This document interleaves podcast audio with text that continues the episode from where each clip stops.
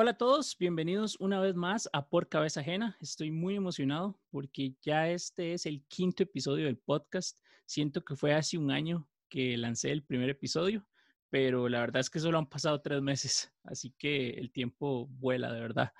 Además de esto, estoy muy emocionado porque hoy quiero que juntos iniciemos un recorrido que en mi vida ha marcado mucho y espero que también sea de mucha bendición para tu vida, tanto como lo ha sido para la mía. Antes de empezar, quiero presentar a una persona que es muy especial para mí, la cual me ha enseñado mucho sobre este tema y muchos otros también. Él nos va a estar acompañando durante este recorrido. Su nombre es Julio y voy a pedirle que por favor se presente. Así que Julio, adelante. Gracias. Hola Dani.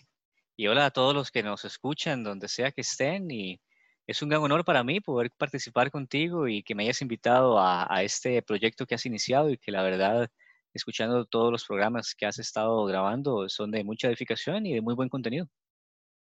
Claro, muchísimas gracias. Eh, es un placer tenerte aquí. Y bueno, para entrar en materia, el episodio de hoy se llama Hace 503 años, érase una vez. Julio, ¿vos sabes qué pasó hace 503 años? La reforma protestante, será la respuesta. Exactamente. Y bueno, no crean que de verdad adivinó. Él ya sabía cuál iba a ser el tema de hace un mes, entonces, bueno, me preocuparía que no adivinara. Pero sí, hace... Pero que sí. sí, sí. Hace tres, hace 503 años, perdón, se dio la reforma protestante. Y bueno, Julio, contanos un poco, ¿qué estaba pasando en la iglesia en ese momento? Sí, Mira, la iglesia ha experimentado muchos altibajos durante sus casi 20 siglos de existencia, desde que Jesús y sus apóstoles eh, fundamentaron sus inicios. Previo a la reforma protestante del siglo XVI, los cristianos de la era medieval adoptaron prácticas motivadas por creencias que tenían su origen más en la superstición que en la palabra de Dios. Purgatorio, indulgencias, idolatría vestida de veneración de santos, ángeles, María, fe en reliquias o artefactos sagrados como los clavos que supuestamente sostuvieron a Jesús en el madero o, la leche del pecho de la Virgen María, entre tanto más, como puedes imaginar. El cristiano común no tenía acceso a la Biblia, como la tenemos nosotros ahora. De hecho, eso fue parte importante de las reformas que trajo el protestantismo. Lo cierto es que aún si hubieran recibido la Biblia en sus manos, los cristianos de la época no la hubieran podido leer. La mayoría eran analfabetos el estudio de las escrituras era algo sumamente elitista. Solo los nobles, príncipes y reyes y las personas del clero como sacerdotes, frailes, monjes eran quienes podían leer y estudiar las escrituras, siempre y cuando, eso sí, interpretaran lo que el magisterio de la iglesia eh, estuviera de acuerdo. El magisterio es la élite de las autoridades de la iglesia, la élite de la élite, el papa, sus cardenales y sus obispos principales. Así que, ¿qué pasaba en la iglesia en ese momento? Falta de conocimiento de Dios, el cual solo se puede obtener por el discernir espiritualmente su palabra con la ayuda del Espíritu Santo. No quiero decir que no había cristianos, quiero decir que la iglesia estaba sin luz en su entendimiento de Dios y por ende era fácil ver no solo mala teología que no era cuestionada, sino también abusos morales que tampoco eran cuestionados por nadie. Todo el que cuestionaba era hasta ejecutado. Interesante, Julio. ¿Y qué tipo, mencionaste sobre abusos? Eh, qué tipo de abusos se daban por parte de la iglesia en ese momento? Muchísimos, vamos a ver. Em, se vendían, por ejemplo, el, caso de las indulgencias es el más, eh, el más claro. Eh, se decía en, el argor del, del, momento, uno, un sacerdote, si no me equivoco, eh, apellido Tetzel, alemán, se viajaba por los pueblos de Alemania hasta llegar a uno llamado Wittenberg, donde estuvo Martín Lutero, donde Martín Lutero enseñaba como sacerdote y maestro, vendiendo indulgencias, que básicamente eran un documento que emitía alguna autoridad alta, una élite de la que ya mencioné de la iglesia, eh, que otorgaba reducción del tiempo en el purgatorio. Ahora, el catolicismo romano oficialmente no dice que el purgatorio es temporal, pero la creencia generalizada, especialmente de los años de, la Edad Media, acerca del purgatorio, es que sí hay, tiempo en el purgatorio. Si se decía que si uno eh, era sepultado con el escapulario, ¿verdad? Uno, em, básicamente la Virgen María llegaba el siguiente sábado después del entierro y llevaba el alma del purgatorio al cielo. Entonces, cuando hablas de sábado, el siguiente sábado, estás hablando de tiempo, entonces es difícil no, no tener eso en perspectiva. Así que, ¿cómo suceden esos abusos? Bueno, la iglesia emitía esos papeles de indulgencia, que básicamente eran permisos de la iglesia para que, la, para que si las personas adquirían la indulgencia, en este caso pagando, podían sacar el arma de algún ser querido que estuviera en el purgatorio para acortar los días de sufrimiento, de purificación que purgan a la persona para que entre al cielo sin ningún pecado. Entonces el abuso estaba en que le cobrabas a las personas por eso y había una frase eh, que Lutero despreciaba, la cual decía algo similar como apenas caía eh, la moneda al cofre, el alma del purgatorio saltaba, ¿verdad? Eso, esos son partes de los abusos. La Biblia no sustenta, porque la Biblia no sustenta nada de eso, ¿verdad? Así que es el abuso. Sí, por supuesto. Y si no me equivoco, esta época, vos, eh, fue la época llamada como la época oscurantista también, ¿verdad? Que llaman en, en, la historia. Sí, sí, se le llama una época oscurantista que, en la que cayó Occidente, porque en el Oriente más bien eh, hubo un, auge, ¿verdad? De invención de la pólvora y muchas cosas que trajeron eh, muchos avances tecnológicos, eventualmente llegaron al Occidente. Eh, en el Occidente sí hubo mucho oscurantismo, se le llama oscurantismo a falta de progreso tecnológico este, y de ese tipo. Sin embargo, no debemos confundir que eh, ese oscurantismo no fue por completo oscuro. Es una forma de llamarlo, como que el progreso se detuvo, como que el crecimiento en muchas áreas del desarrollo humanista no, no, se, no, se, no se desplegaban como si lo estaba sucediendo en Oriente, pero seguían habiendo grandes pensadores en el, en el Occidente y, y, también grandes... Eh, progresos en, muchos, en muchas áreas pero no fue sino hasta después de la reforma, en el Renacimiento, donde hubo un auge realmente en cuanto al conocimiento y al progreso científico y, humanista en el Occidente. Claro, muchas gracias por, por, la aclaración. Y bueno, creo que ahora cuando estabas hablando de los abusos y al principio de la respuesta también mencionaste sobre las indulgencias. Eh, este tema, si no me equivoco, o fue uno de los temas cruciales para que Lutero o em, empezar a la gestión de la reforma. Sí, vamos a ver, Lutero nunca se consideró al inicio ningún reformador, él simplemente veía abusos como el de las indulgencias y lo que su reacción fue, hey, hay que hablar de esto. De hecho, por eso su reacción fue eh, escribir 95 argumentos o 95 tesis y una práctica común de la época era, quiero debatir sobre esto, voy a convocar un debate a quien quiera conversar conmigo sobre esto, académicamente, hasta en latín las escribió, así que el pueblo no podía leer lo que él estaba escribiendo, eh, porque quería un, debate académico que nunca, realmente nunca recibió de parte de Roma, y pegó esas tesis en la puerta de la iglesia de la Catedral de Wittenberg en Alemania, donde él enseñaba y tenía ministerio. Em, las tesis están llenas de de reto a las autoridades de, eh, de Roma del momento, ¿verdad? No sé si alguien ha podido leer las 95 tesis de Lutero, son fantásticas, son fascinantes de leer. Eh, las indulgencias eh, era uno de los temas principales, así como también la autoridad del papado. Él cuestionaba que si el papa podía otorgar indulgencias, ¿por qué no los hacía entonces para todo el mundo y listo? Así que era parte de lo que, de lo que él veía y quería, que, quería cuestionar y quería que como iglesia entendieran. Sin embargo, al final se le dijo, con usted no hay nada que debatir. La, iglesia no tiene ninguna autoridad para poder cuestionar a la iglesia. Claro, y entonces, ¿por qué, por qué es que se da la reforma? ¿Cómo nace? ¿Cómo se da en, en esta época donde ni siquiera querían debatir sobre lo que Lutero estaba pensando, que era una persona que era parte inclusive de la misma iglesia? ¿Por qué pasa? Claro, mira, una, una forma de decirlo es que se juntó la tormenta perfecta. Por lo menos te voy a enumerar las cinco cosas. Número uno, los prereformadores, unas figuras intelectuales y socialmente aceptadas en la Europa, inclusive previa a Lutero, cientos de años antes. Fueron voces que se levantaron contra abusos doctrinales que ya se estaban dando, no solo doctrinales, pero morales de la iglesia durante ya siglos, eh, antes de que todo estallara con Lutero. John Wycliffe, Jan Hus, eh, Wycliffe en Britania, Jan Hus en, Bohemia, que es actualmente eh, República Checa, Eslovaquia. Savonarola en Italia, eh, Waldo en, Francia, entre otros.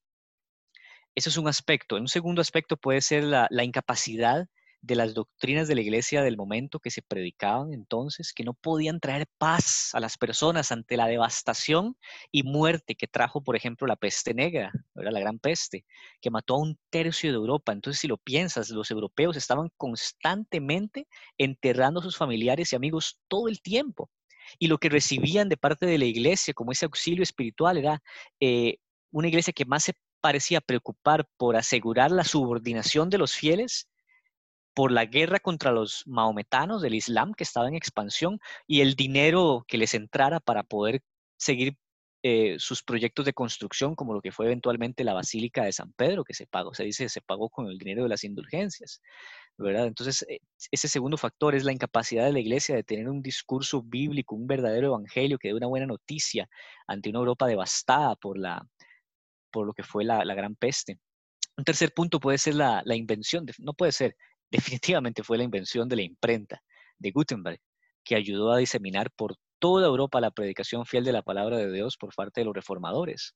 ¿verdad? Se dice que, que Wycliffe era una figura muchísimo más preeminente y más intelectual que Lutero, y definitivamente lo era, pero no era el hombre ideal, ¿verdad? Porque si las ideas de Wycliffe hubieran llegado a la imprenta de Gutenberg y se hubieran diseminado, la reforma hubiera estallado mucho antes, pero, pero no fue el caso, ¿verdad?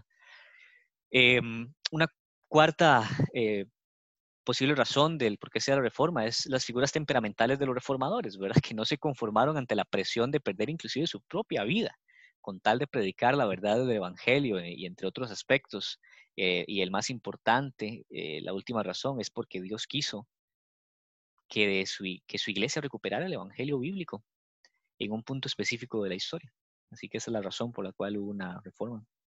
Y vos ¿crees que la reforma era necesaria? Porque, bueno, mucha gente dice que al final nunca se reformó nada, realmente. Entonces, ¿era necesaria? Sí, sí, entiendo lo, que dicen. Yo definitivamente, em, sin lugar a dudas, creo que era necesaria. Eh, no fue intencional al principio reformar nada. Como te digo, Lutero quería discutir, quería conversar, pero eh, como te decía mucho antes, eh, simplemente fue acallado y los que cuestionaban eran, sufrían lo que sufrió Jan Hus 100 años antes, ¿verdad? Que fue quemado en la hoguera, en, uno de los, en el mismo concilio en donde la Iglesia Católica Romana resolvió su problema de tener tres papas al mismo tiempo, ¿verdad? En el mismo concilio eh, mandaron a la hoguera a Jan Hus por tener ideas que, que eran básicamente idénticas a Lutero. Lutero se dio cuenta después que era, él era un jusita, decían, y él decía que no, porque recordaba que Hus había sido condenado como hereje, no sabía por qué, pero cuando empezó a leer lo que, lo que Hus proponía, es exactamente lo que yo creo, decía Lutero. Así que la reforma de, alguna u otra manera fue necesaria ante la incapacidad de Roma de, asumir sus propios errores y, considerarse a sí misma infalible, ¿verdad? Ahora bien, originalmente, como te digo, este, los reformadores no tenían esa intención, Lutero no tenía esa intención. Em, lo cierto del caso es que em, en los pueblos de Europa, era necesario corregir estos abusos de personas del clero, de doctrinas antibíblicas, pero lo que recibieron fue eh, censura y todos los que vinieron después de él. Inclusive eh, guerras se iniciaron y, uno de los principales reformadores, Ulrico Zwinglio, eh, cayó en una de las guerras contra el emperador del Sacrosanto Imperio Romano Germánico de aquel momento, ¿verdad? Carlos, Carlos V, si no me equivoco, eh, era el nombre. Así que fue necesaria porque, esencialmente por esto, la reforma es necesaria porque el Evangelio estaba en juego. De ahí, de eso se encargó Dios, de recuperar ese evangelio. La verdadera iglesia no es la que cuenta los sucesores de su autoridad humana máxima uno después de otro, ¿verdad? Papa tras papa. Esa no es la verdadera iglesia, la que puede trazar esa lista de, de, este, de autoridades fallecidas y la que la sucede. La verdadera iglesia es la que preserva y continúa las enseñanzas de Jesús y sus apóstoles. Esa es la, vera, la verdadera perdón, sucesión apostólica. ¿verdad? Y como lo mencionaba anteriormente, Dios quiso recuperar la pureza del Evangelio, el cual es el medio que Él ha determinado para que los humanos seamos rescatados de nuestra inminente condenación por nuestros pecados contra un Dios santo. Claro. Julio, vamos a ver he escuchado de muchas personas, eh, inclusive de cristianos, que la reforma fue algo muy teórico, que fue solo para la gente de clase alta que en algunas ocasiones no pasaba de ahí, no, no era tan práctico. Eh, ¿Qué le dirías a, estas personas que, tienen estos pensamientos? Porque inclusive si nos vamos a la historia de las misiones, eh, la iglesia reformada empieza con, con, el tema de las misiones mucho tiempo después, mucho, mucho tiempo después de la reforma. Y durante el tiempo anterior, los que se ocupaban más de este tema fue la misma iglesia eh, católica, eh, abadías de monjes y demás que se encargaron de inclusive diseminar el evangelio en otros lugares. Entonces, ¿cómo responderías a esta pregunta o a estas personas que dicen que, que la doctrina reformada la teología reformada o la enseñanza reformada es muy teórica. Mira, sí, la, reforma inicia con la clase educada. Te mencionaba antes, los monjes eran los que tenían acceso a las escrituras, inclusive si le dabas la Biblia o repartías tratados, si quieres, eh, misioneramente o evangelísticamente a las personas, no eran capaces de leerla. Este, claro, la revolución de la invención de la imprenta y, precisamente la reforma protestante trajo una necesidad de educar y alfabetizar a la gente para que pudieran leer la palabra y leer muchos de los, de los eh, tratados teológicos de los reformadores. Em, estos monjes, ¿verdad?, que se rebelaron ante Roma eran en el sistema medieval personas de clase alta, sí, no tanto por su dinero, pero sí por estatus. En el, en el medievo hay que entender de que habían estratos de personas y nadie se podía mover de un estrato a otro, ¿verdad? no era sencillo. Lo más parecido que alguien podía lograr, un campesino, era si lograba alcanzar tener educación de, de religiosa, ¿verdad? de clero. Sin embargo, lo que la reforma trajo sí fue la universalización de la fe. La palabra debía ser traducida a los idiomas de los pueblos europeos en vez de solo quedarse en el latín de la academia. Lo mismo con las exposiciones de la palabra desde los púlpitos, ¿verdad? La reforma no fue meramente un cambio de, ideas teóricas, fue todo un cambio de paradigma, donde los cristianos empezaron a escuchar la voz de Dios desde la Biblia y el mensaje sin igual de esperanza que trae el Evangelio bíblico a la vida cotidiana de los convertidos en Europa. Eh, si tu teología no tiene aplicación práctica, es mala teología. Y la reforma trajo muchísimo de cambios en la vida práctica cristiana. No, fue meramente quedarse en el rango de las ideas y, debates académicos, eh, ni mucho menos. Fue traer la palabra a todos los, a todos los campesinos, a las personas que escuchaban eh, tergiversaciones de, la doctrina cristiana y llevarlos por primera vez a escuchar la palabra predicada eh, de Dios en su propio idioma. Eso fue lo que hizo Lutero cuando estaba escapando y, resguardándose ante la inminente eh, atentado que tenían contra su muerte, ¿verdad? Él se escapó, se cambió de nombre, se dejó la barba y se escondió en un castillo, lo hicieron escondido en realidad, se lo, raptaron sus amigos para que no lo mataran y todo el tiempo que estuvo ahí este, estuvo traduciendo la Biblia al alemán para que eh, las personas de, Alemania tuvieran ese, ese acceso a la voz de Dios. Eh, pocas cosas son más misioneras que esa, ¿verdad? las misiones es llevar la palabra de Dios a la comprensión de la gente y cuando tomas em, e, en, el espíritu de la reforma, tomas la palabra de Dios y se la haces accesible a la gente, sus vidas prácticas inmediatamente cambian porque van de ese legalismo y de esas supersticiones a la siempre verdadera y autoritaria palabra de Dios. Y como yo eh, siempre les digo a ustedes en la iglesia, eh, somos nuestra teología en el sentido de actuamos de acuerdo a lo que creemos, no de acuerdo a lo, que no creemos. La pregunta es, si actuamos de acuerdo a lo que creemos, ¿qué es lo que creemos? ¿Cuál es la fuente que informa nuestra teología? ¿Nuestras propias opiniones? ¿Lo, que alguien más dice y yo lo repito? ¿esa, ¿De ahí sale mi teología? ¿O sale de la palabra de Dios? Y eso es lo que trajo la reforma. Claro. Y bueno, por todo lo que mencionas, creo que que la reforma fue muy importante en ese tiempo porque fue como volver a encontrar el, camino que habían dejado Jesús y sus apóstoles y los padres de la iglesia. Pero hoy en día, año 2020, estamos en medio de una pandemia donde el Evangelio ha llegado a muchos lugares del mundo.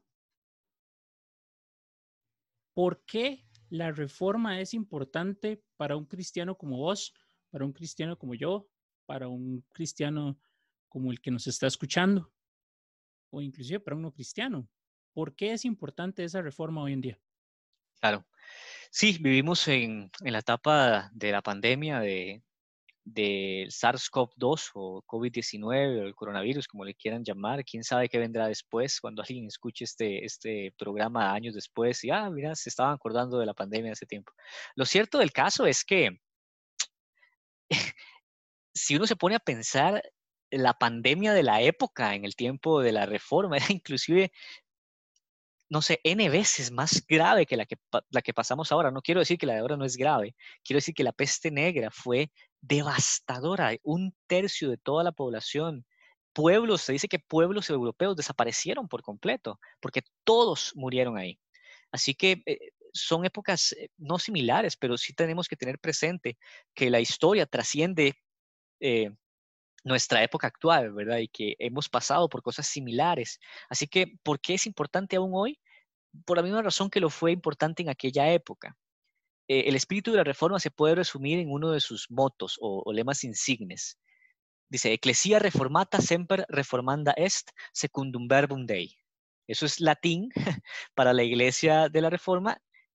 Está siempre reformándose de acuerdo con la palabra de Dios. Eh, si no estaba en latín, no era intelectual en la época, así que por eso es que lo, lo recordaba de esa manera.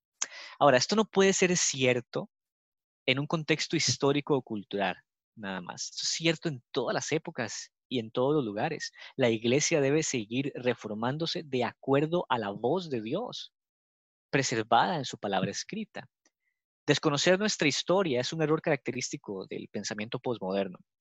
Es importante que los pastores y maestros de nuestras iglesias revisiten los fundamentos del Evangelio y miren en la reforma una muy buena alternativa para revisitar esas doctrinas básicas muy bien fundamentadas y explicadas desde la Reforma. Las cinco solas de la Reforma, la traducción bíblica, una correcta teología de la autoridad de la Iglesia y de la adoración que Dios desea. Yo diría que los principales problemas de las iglesias evangélicas de nuestra época no hubieran llegado si la Iglesia no se hubiera olvidado del espíritu de la Reforma de siempre reformarse de acuerdo a la palabra de Dios o siempre estar constantemente cuestionándose su status quo, ¿verdad? Em, su, en el momento en que se encuentra, eh, la normativa de las cosas, las tradiciones que siempre estamos arraigándonos a ellas y cuestionarlas de acuerdo a la palabra de Dios. Claro, muchas gracias. Ahora que, que mencionabas lo de latín, que si no estaba en latín no, no era no era intelectual. Eso me, da muchas gracias como los pastores que, o las personas, no son los pastores, las personas que predican, siempre tenemos que decir algo en griego, porque si no, si no, no suena chivo, por decirlo así. Eso es un chascarrillo. Eh, claro, entiendo, Julio, muchas gracias. Y bueno, estamos en Por Cabeza Ajena. Queremos aprender también de, de vos y de cómo este tema ha sido importante en tu vida, cómo ha marcado tu vida. Así que quería saber si para ir finalizando nos puedes dar un pequeño mensaje a mí, a la audiencia, sobre lo importante que es este tema y cómo ha impactado tu vida. Claro, muchas gracias por esa, esa pregunta. Mira, personalmente he encontrado en las ideas de la Reforma Protestante la mejor representación de la teología cristiana. No solo sus doctrinas, o enseñanzas, pero en su teología práctica. Ha impactado mi adoración personal y mi comprensión de la adoración congregacional.